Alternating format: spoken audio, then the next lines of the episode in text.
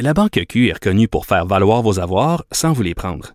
Mais quand vous pensez à votre premier compte bancaire, tu sais, dans le temps à l'école, vous faisiez vos dépôts avec vos scènes dans la petite enveloppe. Hmm, C'était bien beau. Mais avec le temps, à ce compte-là vous a coûté des milliers de dollars en frais, puis vous ne faites pas une scène d'intérêt. Avec la Banque Q, vous obtenez des intérêts élevés et aucun frais sur vos services bancaires courants. Autrement dit, ça fait pas mal plus de scènes dans votre enveloppe, ça. Banque Q. Faites valoir vos avoirs. Visitez banqueq.ca pour en savoir plus.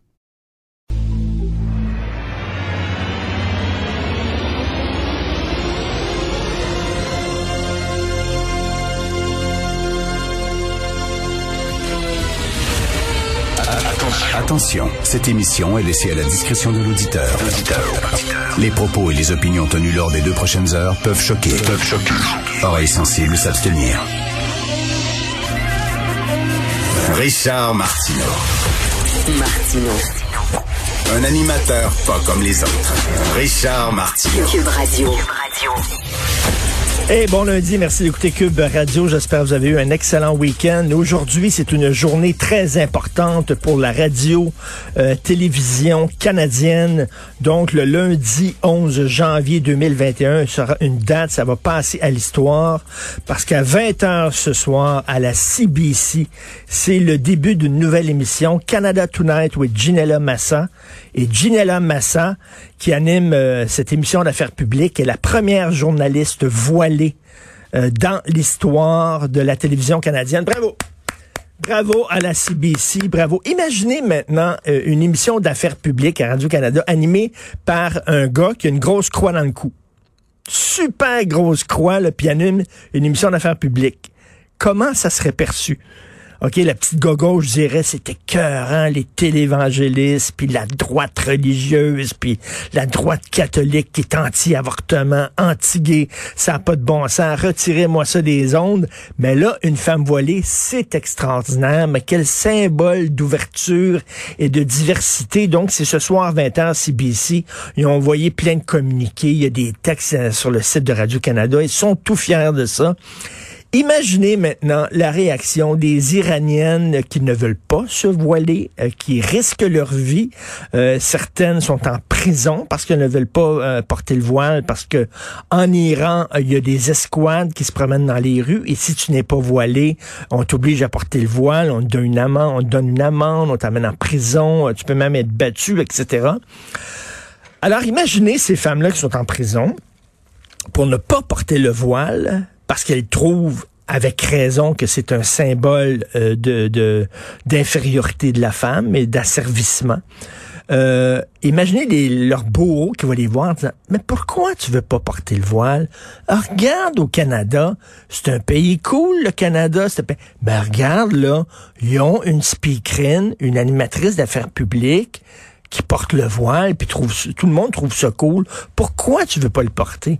C'est un symbole d'asservissement. Est-ce que les hommes musulmans doivent porter un voile pour cacher leurs cheveux? Parce que les cheveux, c'est un signe de sexualité. Puis on juge que les femmes doivent pas avoir de sexu- sexualité, doivent cacher. Christy, j'en reviens pas. On est tout content. 20 heures ce soir, donc vraiment un pas en avant, un grand pas en avant. Je reviens là-dessus, là. Imaginez un curé, vous, qui anime une émission d'affaires publiques. Grosse croix dans le cou. Et taboire que ça capoterait. Mais là, on est content. Mais j'ai rien contre Ginella Massa, peut-être bien bonne. J'imagine qu'elle s'est pas rendue là pour rien. J'imagine c'est une journaliste euh, de profession, mais ça fait rien. C'est c'est comme, on donne, là, on banalise, on accepte un symbole qui est un symbole d'asservissement de la femme. Il n'y a pas 25 façons de voir ça. C'est ça. C'est un symbole d'asservissement de la femme. Puis là, c'est on ouvre la porte à la religion. Et là, la religion, nous, qui, euh, on s'est battu pendant des années pour essayer de mettre un, mur de béton armé entre la religion et euh, la politique, ou entre la religion et l'information. Et là, ça va être une émission d'affaires publiques animée par quelqu'un qui est tellement croyante, qui est tellement musulmane, parce qu'il y en a plein de musulmanes qui ne portent pas le voile. Mais si tu es musulmane et tu portes le voile et tu dis, moi, je peux pas m'en défaire de mon voile, parce que ça serait un affront à mon Dieu, c'est que tu es assez craqué. c'est que tu assez craqué, là. Si quelqu'un dit non, je peux pas enlever ma croix, c'est impossible. Moi, si je suis à la télévision, vous me mettez à la télévision avec ma croix, ou sinon, c'est, c'est assez, tu sais, t'es craqué, là. T'es très, très, très religieux, là.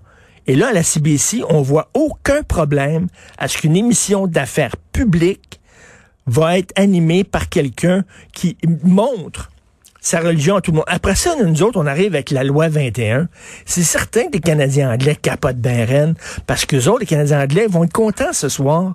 Ils trouvent ça cool, puis ils vont dire, pendant ce temps-là, au Québec, les méchants, ils veulent pas que leurs professeurs, leurs enseignantes soient voilés. Maudits qui sont méchants au Québec, qui sont tellement fermés. Incroyable. Ça, c'est le Canada de Justin Trudeau. Mais Justin, il est fin, il est beau. Incroyable. Donc, il y a des gens qui applaudissent le fait que euh, les médias sociaux ont barré euh, Donald Trump. Donald Trump est barré de Twitter et Je m'excuse, mais vous le savez, les gens qui écoutent l'émission, je suis loin d'être un fan de Trump. Je trouve qu'il est complètement fêlé, il est dangereux, etc. Bon. Mais je ne veux pas que ce soit une entreprise privée qui décide qui parle et qui ne parle pas pas vrai, ça. Indépendamment là, que vous aimez Trump, la meilleure façon de lutter contre un discours que vous n'aimez pas est d'arriver avec un contre-discours. Là, maintenant, là, ce qu'on a vu là, au cours des dernières semaines, on a vu des réseaux de télévision qui, pendant que Trump parlait, ont décidé, eux autres, de tirer à la plug puis de ne plus diffuser les conférences de presse du président des États-Unis qui a été élu. Hein, il est encore, il, a été élu démocratiquement. C'est important, là, ces temps-ci. On a chiolé parce que Trump, on a chiolé avec raison, parce que Trump était contre le processus démocratique. Il voulait vraiment voler les élections. Mais là, là, dire, là, euh, on, le barre. On dit, on veut pas, on veut pas qu'il parle. Euh, je ne, je ne comprends absolument pas ça.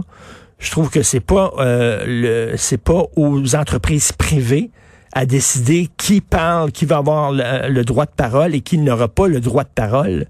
Je trouve ça quand même assez inquiétant. C'est le président des États-Unis, qu'on l'aime ou pas, là. Puis le destituer, J'entendais tantôt Normand Lester avec Caroline Saint-Hilaire. Il est très content, lui, qu'on veuille encore euh, entamer un processus de destitution contre Trump. C'est un cadeau qu'on lui ferait. C'est un cadeau. Moi, c'est ce que je crois, c'est exactement ce qu'il veut. Regarder, ce que je dis est tellement important, est tellement dangereux pour l'establishment qu'on veut me bloquer. Puis là, il va dire, mais regarde, on veut me destituer pour la deuxième fois, c'est un coup d'État. Puis ça, c'est un cadeau sur un plateau d'argent qu'on donne à Donald Trump en faisant ça. Il reste deux semaines. Pensez-vous vraiment qu'il va lancer un missile nucléaire contre un pays, puis tout ça? Il reste deux semaines ce serait, je pense, un cadeau euh, de le montrer en martyr, un cadeau à ses troupes, malheureusement. Vous écoutez Martineau.